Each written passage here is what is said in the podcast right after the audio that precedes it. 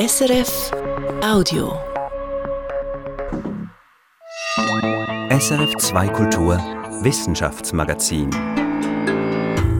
Meteo-Upgrade im All. Europa schickt eine neue Generation von Wettersatelliten in den Erdorbit.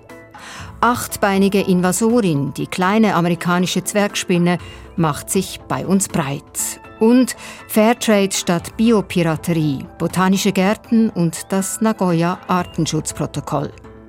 Das sind die Themen dieser Sendung. Ich bin Katharina Bochsler. Schön, dass Sie dabei sind. Europa schickt in diesen Tagen ein sehr wetterfühliges Hightech-Gerät in die Erdumlaufbahn einen Wettersatelliten der neuesten Generation. Zwei weitere Satelliten sollen folgen. Die Europäische Wettersatellitenorganisation EUMETSAT will den Wetterdiensten damit präzisere und vor allem kurzfristigere Vorhersagen ermöglichen. Das wird wegen des Klimawandels und Extremwetterereignissen immer wichtiger. 36.000 Kilometer hoch über der Erde wird das Trio seine Runden drehen. Mindestens so hoch im übertragenen Sinn sind die Erwartungen, die mit den neuen Wettersatelliten verbunden sind. Hören Sie den Bericht von Corinna Daus. Meteosat Third Generation, kurz MTG, heißt das neue Satellitensystem des europäischen Wettersatellitenbetreibers EUMETSAT. Die dritte Generation also. Was war nicht mehr gut mit der zweiten? Diese jetzige Generation, die altert einfach. Der Stand der Technik hat sich auch stark verbessert. Das heißt, wir haben zusammen mit der ESA und der Industrie eine neue Generation konzipiert, die die alte ablöst und die eben noch viel mehr kann. Joachim Saalmüller hat die Entwicklung der neuen Satelliten eng begleitet. Bei Eumetsat leitet er die Abteilung, welche die nationalen Wetterdienste mit Daten beliefert, auch jenen der Schweiz.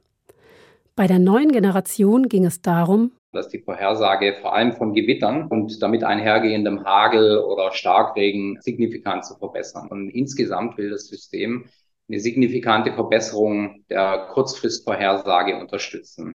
MTG sei das komplexeste und innovativste Wettersatellitensystem, das je gebaut wurde, behauptet Eumitsat. Mehrere Milliarden Euro wurden investiert. Ob sich das auszahlt? Meteorologinnen und Meteorologen setzen jedenfalls große Hoffnungen in die neue Satellitengeneration. So auch Marco Gaia, Leiter der Regionalzentrale Süd vom Schweizer Wetterdienst Meteo Schweiz. Gerade bei Gewittern, die rasend schnell, ja explosionsartig entstehen können, gehe es oft um jede Minute.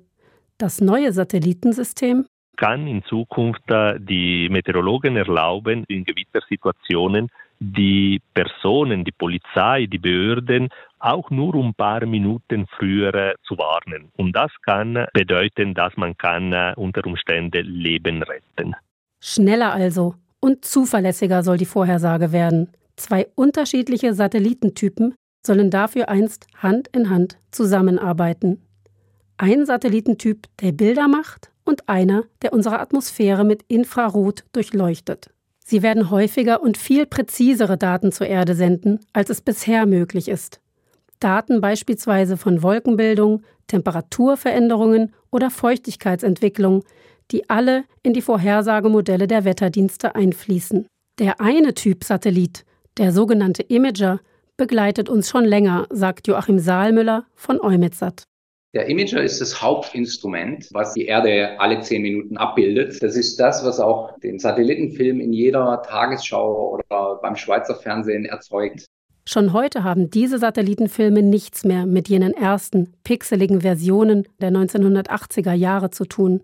Der neue Imager jedoch macht noch schärfere und vor allem bis zu sechsmal häufiger Bilder als bisher, nämlich alle zweieinhalb Minuten von Europa und alle zehn Minuten von Europa und Afrika. Neu an Bord ist zudem ein Instrument, das die Blitze zwischen den Wolken und bis hinunter zum Boden misst. Das bringe immense Vorteile für die Sicherheit des Luftverkehrs, so Marco Gaia von Meteo Schweiz. Dank dieser innovativen äh, Instrumente auf dem neuen MTG-Satelliten sind wir in der Lage, in Zukunft auch Blitze von weit entfernten Regionen zu beobachten. Der zweite Satellitentyp, der sogenannte Sounder, soll unsere Atmosphäre, genauer Temperatur und Feuchtigkeit in der Höhe vermessen. Ein Novum, über das sich Marco Gaia ganz besonders freut. Matchentscheidend für die Meteorologie ist zu wissen, nicht nur wie verteilt sich die Temperatur am Boden in zwei Dimensionen, also auf der Horizontale, sondern auch wie verteilt sich die Temperatur in der Höhe auf fünf, sechs, sieben, acht Kilometer. In die Höhe gemessen wird zwar schon heute, jedoch von einem Satelliten, der nur alle paar Stunden über die Schweiz rauscht. Der neue Sounder bleibt hingegen fest an einem Ort, genau wie der Imager. Dank dieses geostationären Satellitensystems kann die Entwicklung von Wetterphänomenen viel genauer beobachtet werden. Gerade für die Schweiz, wo sich das Wetter zwischen Tälern und Bergketten rasend schnell verändern kann, eine sehr vorteilhafte Entwicklung. Bevor es soweit ist, dauert es noch etwas. Der Imager-Satellit startet zwar nächste Woche, seine ersten Bilder wird er allerdings erst Ende nächstes Jahr an die Wetterstationen schicken. Kurze Zeit später soll auch der Sounder ins All geschossen werden. Ein dritter Satellit, wieder ein Imager, wird das System vervollständigen. Und voraussichtlich ab 2026 soll das Trio die europäische Wettervorhersage in ein neues Zeitalter führen. Besser fühlen, schneller warnen. Corinna Daus über die neueste Generation europäischer Wettersatelliten. Bilder und Filme dazu finden Sie via Link auf unserer Sendungsseite www.srf.ch-wissenschaftsmagazin. Und jetzt ist meine Kollegin Irin Dietschi hier im Studio mit ihrer Auswahl an aktuellen Wissenschaftsmeldungen. Es gibt Good News für jüngere Frauen, die Brustkrebs haben und sich ein Kind wünschen. Das zeigt eine internationale Studie mit Schweizer Beteiligung. Eine Schwangerschaft ist für diese Frauen durchaus realistisch. Das heißt, sie gehen kein zusätzliches Risiko ein, wenn sie ihre Hormontherapie für etwa zwei Jahre unterbrechen. An dieser Studie, sie heißt Positivstudie, haben über 500 Teilnehmerinnen mitgemacht und auch aus der Schweiz haben sich 40 Frauen beteiligt. Unterstützt hat die Studie die unabhängige Schweizerische Arbeitsgemeinschaft für klinische Krebsforschung SAKK. Gute Neuigkeiten also, aber erklär erst mal Irin, warum haben diese Frauen überhaupt eine Hormontherapie? Ja, da muss ich etwas ausholen. Die meisten Frauen, die im gebärfähigen Alter an Brustkrebs erkranken, die haben einen sogenannt hormonsensitiven Brustkrebs. Das heißt, die Krebszellen reagieren auf die weiblichen Geschlechtshormone, die Östrogene, die in den Eierstöcken gebildet werden. Der Krebs wird so zum Wachsen angeregt und deswegen bekommen diese Frauen eine Hormontherapie, welche die Östrogenproduktion unterdrückt. Damit wird das Risiko verringert, dass der Krebs wiederkommt. Aber die Frauen können nicht schwanger werden. Und nun zeigt also diese Studie, man kann diese Hormontherapie für eine Schwangerschaft unterbrechen. Das Risiko erhöht sich nicht, wieder an Krebs zu erkranken. Das klingt ja wirklich unglaublich. Ja, die bisherige Lehrmeinung war eben, dass äh, das Risiko äh, dadurch erhöht wird, wenn man äh, diese Therapie unterbricht. Doch die Studie widerlegt das. Das Rückfallrisiko lag bei den Probandinnen bei rund 9 Prozent und das ist nicht höher als bei Frauen, die ihre Hormontherapie nicht unterbrechen. Die Autorinnen der Studie betonen allerdings, es brauche Langzeitdaten, um das Risiko eines solchen Therapieunterbruchs schlüssig zu beantworten und sie betonen auch, die Entscheidung für eine Schwangerschaft unter solchen Umständen, die müsse ärztlich eng begleitet werden und es sei eine individuelle Entscheidung. Trotzdem, für jüngere Frauen, die ein Kind möchten, aber noch eine Hormontherapie zur Brustkrebsprophylaxe machen, sind diese Ergebnisse ermutigend. In deiner nächsten Meldung, Irin, geht's in den hohen Norden nach Grönland. Richtig, in den äußersten Norden Grönlands nach Pearyland. Dort haben Forschende der Universität Kopenhagen eine spektakuläre Entdeckung gemacht, nämlich Spuren der ältesten DNA, die je gefunden worden ist, zwei Millionen Jahre alt. Den bisherigen Rekord hielt die DNA-Probe eines Mammutknochens aus Sibirien mit einem Alter von einer Million Jahre. Jetzt möchte ich natürlich wissen, was denn die Forscher in Grönland ganz genau gefunden haben. Ja, es sind DNA-Schnipsel verschiedener Pflanzenarten. Man muss dazu sagen, diese Gegend im äußersten Norden Grönlands ist heute eine regelrechte Polarwüste. Es ist karg, da wächst nichts, auch Tiere hat es praktisch keine.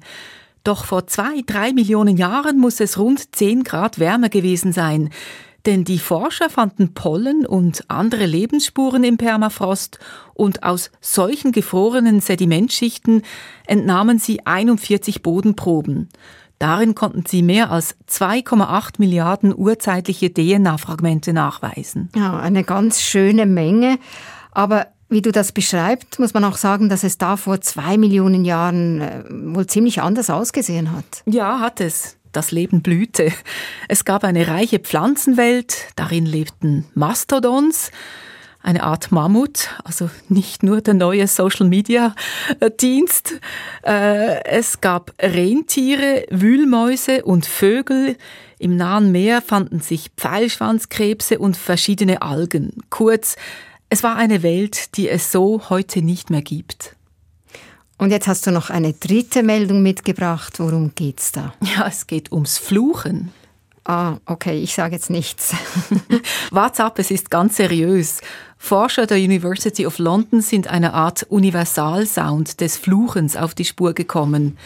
Sie verglichen gängige Fluchwörter aus fünf Sprachen und stellten fest, was vielleicht ja wenig überraschend ist, dass in der Regel mit harten Lauten geflucht wird, also Wörter, die viele Zischlaute oder sogenannte Plosive enthalten.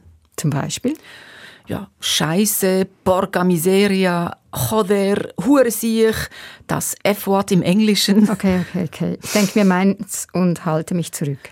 Ein anderes Muster, auf das die Forscher stießen, wenn man Fluchwörter abmildern will, dann enthalten sie in allen Sprachen sogenannte Approximanten, also weiche Laute wie L, R, W oder J. Also wie zum Beispiel darn statt damn oder Kopfertelli statt, das sage ich jetzt nicht. genau.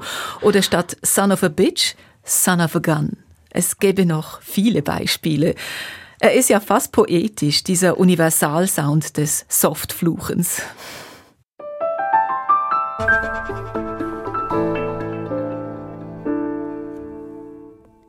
Sie ist klein, aber groß im Kommen. Die amerikanische Zwergspinne ist dran, Europa zu erobern. In Massen und trotzdem fast unbemerkt. Warum ihr das gelungen ist und welche Folgen die Invasion der kleinen Achtbeiner auf die Ökosysteme haben wird, das ist unklar. Volker Mrazek. Ein Novembertag an der Universität Landau in Deutschland, nicht weit von Karlsruhe und nicht weit vom Rhein. Ein kleines Stück Wiese zwischen Robinien und einem zweistöckigen Institutsgebäude. Es ist Herbst, die große Zeit der Laubsauger. Doch dieser hier gehört nicht der Gartenkolonne, sondern dem Institut für Umweltwissenschaften. Und der Mann mit dem Sauger will auch keine Blätter aufklauben. Nein, auf dem armdicken Ansaugrohr sitzt ein feinmaschiges Fangnetz und darin landen auch ganz unscheinbare Bewohner der Wiese. Auf sie hat es Martin Entling abgesehen, wenn er mit dem knatternden Gerät das Gelände durchstreift. Entling ist Professor für Ökosystemanalyse und schüttet am Ende alles aus, was er aufgesaugt hat, über einem großen, hellen Leinentuch. Also hier sind hunderte kleine Insekten, ne? Überwiegend Springschwänze, aber auch Käfer, Fliegen, Zikaden und eben auch Spinnen. Für die schlägt das Herz des Biologen, vor allem für eine ganz besondere Spinnenart. Mermessus trilobatus heißt sie im Fachjargon. Da ist eine. Hier ist die Zwergspinne. Oh, jetzt hat sich fallen lassen, da läuft sie. Alle reden zurzeit von der Nosferatu-Spinne, die sich gerade in der Schweiz ausbreitet, eine Immigrantin aus dem Mittelmeerraum. Die nordamerikanische Zwergspinne dagegen kommt längst auf dem ganzen Kontinent vor, die Schweiz eingeschlossen. Auf jeder Wiese und wahrscheinlich auch in jedem Rasen und Vorgarten so zehn erwachsene Individuen pro Quadratmeter. Das ist so die höchste Dichte. Wenn man das hochrechnet, sind das gewaltige Zahlen. In einem 1000 Quadratmeter Garten hat man 10.000 von diesen Spinnen, wenn sie gerade eine hohe Dichte haben. Angst vor dem eingeschleppten Achtbeiner muss aber niemand haben. Er wird gerade mal zwei Millimeter groß. Martin Entling ist ausgewiesener Spinnenexperte und der Winzling ihm erstmals 2005 begegnet. Reine Zufallsfunde waren das damals am Greifensee, in Schmerikon und an der Reuss. Wir haben Naturschutzgebiete in der Schweiz untersucht, wie man die pflegen kann, dass die Biodiversität steigt und da sind uns sehr viele von diesen kleinen amerikanischen Spinnen über den Weg gelaufen. Über den großen Teich ist die nordamerikanische Art schon lange vor 2005 gekommen, vermutlich als blinder Passagier an Bord eines Transatlantikfliegers. Sie wurde 1981 zum ersten Mal in Europa gefunden, in der Nähe von Karlsruhe. Inzwischen ist sie aber in über 20 europäischen Ländern nachgewiesen und sie wird immer schneller. In den letzten zehn Jahren ist sie über 400 Kilometer weit vorangekommen und am Anfang waren das unter 200 Kilometer. Es ist nicht etwa so, dass die millimeterkleine Spinne eine geborene Marathonläuferin ist. Die würde zu Fuß natürlich nicht so weit kommen. Bei Spinnen beliebt für Langstrecken ist, sich durch die Luft auszubreiten. Das sieht man ja häufig im Herbst, wenn sonniges Wetter ist. Dieser sogenannte Altweibersommer, das sind die Spinnen, die sich an der Seide durch die Luft verdriften lassen. Und das macht die kleine amerikanische Spinne auch. Dass sich der Gnom so sehr bei uns ausbreitet, ist verblüffend. Als durchsetzungsstark gelten für gewöhnlich nur körperlich große Arten. Die heimliche Invasorin ist mittlerweile an vielen Stellen sogar die häufigste von allen Spinnen. Der Biologe beschäftigt sich jetzt schon so lange mit ihr. Ja, und es ist nach wie vor ein Rätsel, warum die so erfolgreich ist. Kapert die Minispinne vielleicht häufiger als heimische Arten fremde Netze und verspeist deren Besitzerinnen. Endlings Arbeitsgruppe hat es getestet. Aber sie war da ganz schlecht drin. Wird sie von Raubspinnen verschmäht, weil es sich um fremde Kost handelt? Auch das nicht. Die wurden sogar viel, viel mehr gefressen, die amerikanische Spinne. Bei einer Sache schnitt sie allerdings im direkten Vergleich besser ab. Die amerikanische Art hatte 50 Prozent mehr Nachkommen pro Weibchen als die heimische. Also das könnte sein, dass da der Hund begraben liegt. Martin Endling forscht weiter über die mysteriöse Zwergspinne. Zuletzt war er sogar in Norddänemark an der Invasionsfront, wie er sagt, dort, wo die Tiere gerade vorrücken und es drei Tage dauerte, bis das erste Exemplar aufgesaugt war. Welche Folgen hat ihre Invasion für Wiesen, Wälder und andere Ökosysteme? Diese Frage ist auch noch unbeantwortet. Niemand weiß, ob irgendwelche heimischen Arten deswegen jetzt weniger geworden sind. Klaus Birkhofer ist Professor für Ökologie an der Technischen Universität Cottbus und ebenfalls Spinnenkenner. Bei vielen eingewanderten Arten gebe es große Wissenslücken, bedauert der Biologe. Es ist ja unheimlich schwer, Arten irgendwo zu messen und dann zu sagen, die ist jetzt seit dieser und jener Zeit da. Wir wissen auch nicht, wie sind die Arten da ursprünglich hingekommen unbedingt. Und deshalb sind solche Arten, die jetzt quasi an der Front der Ausbreitung sind oder sich immer noch stetig weiter ausbreiten, sehr, sehr spannend. So wie Martin Endlings unscheinbare Zwergspinne. Also das ist ganz tolle Arbeit, die der Kollege da macht. Der Mann mit dem Laubsauger, der gar kein Laub aufsaugen möchte. Spinnensaugen im Dienst der Wissenschaft. Volker Mrazek hat berichtet. Im kanadischen Montreal berät die Weltgemeinschaft über den Schutz der Biodiversität. Das Hauptziel der Biodiversitätskonferenz COP15, ein globales Abkommen für die biologische Vielfalt zu schaffen und 30 Prozent der Erdoberfläche und 30 Prozent der Meere bis im Jahr 2030 unter Schutz zu stellen. Es geht aber auch darum, den Artenschutz zu finanzieren und einen Ausgleich zu schaffen zwischen reichen Ländern und solchen, die zwar finanziell arm, aber reich an Arten sind. Das ist eins der Ziele des Nagoya-Protokolls, das seit acht Jahren in Kraft ist. Es regelt den Zugang und die Nutzung von genetischen Ressourcen, von Pflanzen, Tieren und Mikroorganismen und das damit verbundene traditionelle Wissen. Das hat Konsequenzen, selbst da, wo wir es nicht erwarten, zum Beispiel beim Besuch eines botanischen Gartens. Martina Pollek berichtet.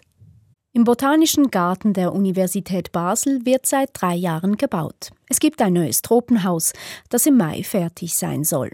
Gleichzeitig entsteht ein neues Nebelwaldhaus. Das Glashaus steht, das Klima darin ist stabil und nun sind die Gärtnerinnen und Gärtner daran, die Pflanzen anzusiedeln. Womöglich seien sie der erste und einzige botanische Garten in Europa, der einen Bergnebelwald zeigt, sagt der Leiter des Botanischen Gartens Bruno Erni.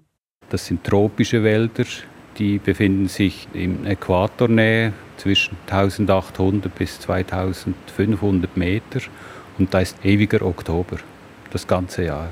Und es regnet wahnsinnig viel, zehnmal mehr als in Basel. Die Bergnebelwälder in Ecuador sind Hotspots der Biodiversität. Die Artenvielfalt ist riesig. Der Botanische Garten kann nur einen winzigen Bruchteil davon zeigen. Einen Teil der Pflanzen hätten sie bereits gehabt, erklärt Bruno Erni. Andere hätten sie von anderen botanischen Gärten erhalten. Rund 800 Arten aber mussten aus Ecuador und Costa Rica importiert werden. Der Grund? Weil die botanischen Gärten tauschen untereinander immer die gleichen Pflanzen. Das sind vor allem Aaronstabgewächse und Sachen, die sich leicht vermehren lassen. Aber die Artenvielfalt in diesen Gebieten sind so enorm, das wäre irgendwie schade, wenn man da nur das 0815 Pflanzen besorgen würde. Die tropischen Bergnebelwälder wie auch andere Biodiversitäts-Hotspots sind eine regelrechte Schatzkammer. Nicht nur für Botanikerinnen und Botaniker, sondern auch für die Industrie. Denn viele der Pflanzen sind noch nicht erforscht und könnten beispielsweise Wirkstoffe für die Entwicklung neuer Medikamente enthalten. Das Interesse an den tropischen Pflanzen ist entsprechend groß, von Seite der Wissenschaft und der Pharmaindustrie. Bruno Erni. Wir haben auch schon Anfragen bekommen, dürfen wir eure Sammlung screenen nach Inhaltsstoffen, nach potenziellen Medikamenten. Solche Anfragen der Pharmaindustrie hat auch der Botanische Garten Bern schon bekommen. Sowohl der Botanische Garten Basel als auch jener in Bern haben die Anfragen aber abgelehnt, wegen des Nagoya-Protokolls. Dieses Abkommen haben viele, aber nicht alle Länder ratifiziert und ist seit 2014 in Kraft. Gemäß dem Protokoll wird ein Vertrag abgeschlossen zwischen einem Nutzer einer genetischen Ressource und dem Land, in dem die Ressource geholt wird. Eine genetische Ressource ist nichts anderes als eine Pflanze oder ein Tier. In diesem bilateralen Vertrag zwischen Nutzer und Ursprungsland ist auch geregelt, wie das Ursprungsland entschädigt wird, falls aus der Forschung an der Pflanze oder dem Tier eine wissenschaftliche Erkenntnis oder ein kommerzielles Produkt resultiert. Pflanzen importieren, das sei seit dem Inkrafttreten des Nagoya-Protokolls viel aufwendiger geworden, sagt Bruno Erni und nennt das Beispiel Ecuador. Ecuador bestimmt, welche Pflanzenarten exportiert werden dürfen. Da braucht es eine Bewilligung. Und die wird von der Partnergärtnerei eingeholt von den Behörden. Dass Nagoya einen administrativen Mehraufwand bedeutet, das bestätigen auch andere botanische Gärten. Manche haben deshalb praktisch aufgehört, Pflanzen direkt aus den Ursprungsländern zu importieren. Die Zeiten hätten sich seit dem Nagoya-Abkommen geändert. Vorher wurde es einfach nicht so genau gehandhabt. Und vor 40 Jahren sowieso nicht. Dann hat man einfach mitgenommen, was ging. Das ist auch gut, dass es jetzt nicht mehr ungeregelt geht. Streng genommen müssten sich botanische Gärten nicht an das Nagoya-Protokoll halten, weil sie als Sammlungen keinen direkten Nutzen aus den Pflanzen ziehen. Weil aber in vielen Forschung betrieben wird, halten sich die botanischen Gärten an das Abkommen. Das Nagoya-Protokoll ist seit acht Jahren in Kraft. Jetzt steht es erneut auf der Agenda der Biodiversitätskonferenz. Die Entwicklungsländer wollen nämlich, dass es nicht nur für physische Pflanzen und Tiere gilt, sondern auch für die sequenzierte Erbinformation. Diese Daten stehen, wenn die Erbinformation einmal aufgeschlüsselt ist, digital ganz vielen zur Verfügung. Das wollen die Entwicklungsländer mit der Ausweitung des Nagoya-Protokolls regulieren. Doch die Meinungen dazu sind geteilt. Eine solche Ausweitung mache keinen Sinn, findet der Leiter der Schweizer Verhandlungsdelegation an der Biodiversitätskonferenz Franz Behre. Denn sobald die Geninformationen digital zur Verfügung stehen, gibt es nicht nur einen, sondern sehr viele Nutzer. Dafür eigne sich ein bilateraler Ansatz nicht, den das Nagoya-Protokoll aber vorsieht. Mit dieser Haltung steht die Schweiz ganz auf der Linie der Wissenschaft und der Industrie. Franz Behre Einerseits sind für uns tatsächlich die Interessen der Forschung und der Wirtschaft sehr wichtig. Für uns ist aber auch sehr wichtig das Interesse des Schutzes der Biodiversität. Und gerade da hat das Nagoya-Protokoll massive Mängel. Es ist nicht sichergestellt, dass diese bilateralen Engagements dann dazu führen, dass das Geld tatsächlich zum Schutz der Biodiversität eingesetzt wird. Deswegen sei es nötig, dass die Weltgemeinschaft einen neuen Ansatz finde. Dass eben ein multilateraler Mechanismus geschaffen wird, in dem die Nutzer einbezahlen und aus denen dann spezifische Aktivitäten zum Schutz der Biodiversität finanziert werden. Ob ein Nagoya-Protokoll 2.0 oder ein neues multinationales Abkommen Geld in den Artenschutz in ärmere Länder spülen würde, die Frage ist, helfen solche internationalen Abkommen auch wirklich der Biodiversität vor Ort? Er spüre noch nichts von der Wirkung des Nagoya-Protokolls, sagt Javier Robayo, Geschäftsführer der Stiftung Ecominga, die in Ecuador ein großes Nebelwaldschutzgebiet verwaltet. Unter anderem auch finanziert von Spenden des Vereins des Botanischen Garten Basels, mit dem Ecominga im Austausch steht. Es braucht viel Zeit, bis ein internationales Abkommen auf nationaler Ebene ankommt und noch länger, bis es Lokalwirkung zeigt.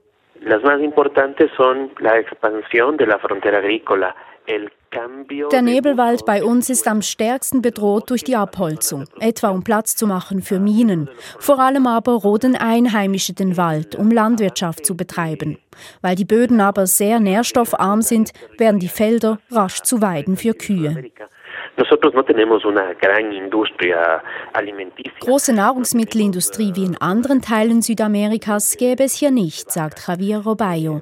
Die Menschen lebten von der Subsistenzwirtschaft. Viele wüssten gar nicht, wie wertvoll die Nebelwälder sind, nicht nur wegen der Artenvielfalt, sondern auch für den Wasserhaushalt und die Klimaregulation. Die Stiftung Ecominga versucht deshalb, die Bevölkerung aufzuklären und gemeinsam nach Lösungen zu suchen, wie sie den Wald nachhaltig nutzen könnten. Gleichzeitig würden sie Flächen im Wald identifizieren, wo die Artenvielfalt besonders hoch ist und die absolut unersetzlich seien und konsequent geschützt werden müssten, sagt Javier Robayo. No podemos salvar nuestros bosques. Nuestros bosques no tienen tiempo. La naturaleza no tiene tiempo. Der Nebelwald hat keine Zeit. Wenn nicht rasch etwas zu seinem Schutz geschieht, dann ist dieser Hotspot der Biodiversität bald unwiederbringlich verloren. Man kann nur schützen, was man kennt. Das war ein Beitrag von Martina Pollek über den Schutz von Arten, Genen und Wissen. Wir bleiben dran und werden in den kommenden Tagen weiter über die Biodiversitätskonferenz berichten, in den SRF Informationssendungen und hier im Wissenschaftsmagazin. Redaktion dieser Ausgabe Iren Dietschi, Moderation Katharina Bochsler. Das war ein Podcast von SRF.